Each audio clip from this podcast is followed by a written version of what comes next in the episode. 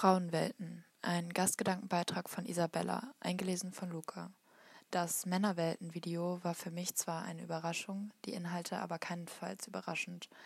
Meine Freundinnen und ich haben alle in dem Video gezeigten Exponate schon selbst erlebt oder kennen mindestens eine Frau, die die Taten, über die berichtet wurden, erlebt haben. Und es ist wahr. Wir alle gehen nachts mit einem Schlüssel in der Faust, einer Freundin am Handy oder einer elektrischen Vergewaltigungspfeife nach Hause wenn wir überhaupt nachts zu Fuß nach Hause gehen. Und das ist normal, da gibt es keine Ausnahme.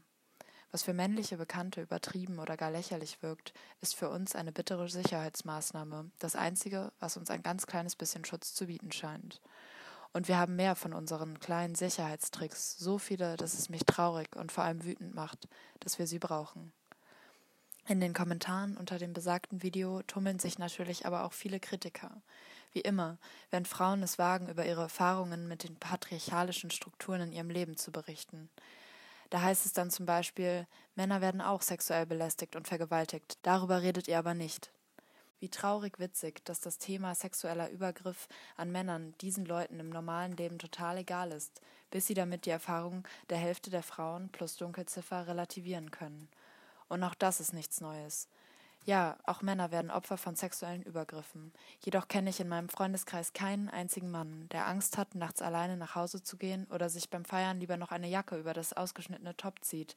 Nicht, dass das irgendeinen potenziellen Übergriff verhindern würde, weil der Typ an der Bar einen die ganze Zeit auf die Brüste starrt und folgt, sobald man sich in Richtung Toilette aufmacht.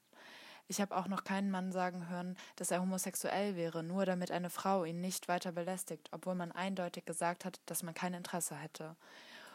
Auch habe ich danach nie diese Frauen sagen hören, das können wir ja ändern oder ich wäre auch für einen Dreier zu haben. Darauf folgen dann sexualisierte Beleidigungen, weil man wieder verneint. Ja, noch einmal, auch Männer sind Opfer sexueller Übergriffe und Vergewaltigungen.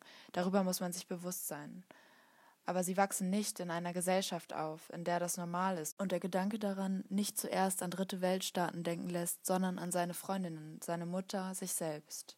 Für uns ist die Angst ein täglicher Begleiter. Wir treffen sie in der Bahn, beim Einkaufen, auf Geburtstagsfeiern, in der Uni, in öffentlichen Toiletten und nicht zuletzt auch im eigenen Bett. Denn die meisten Frauen kennen ihren Täter vor der Tat, und das macht sie nicht weniger, sondern besonders abscheulich.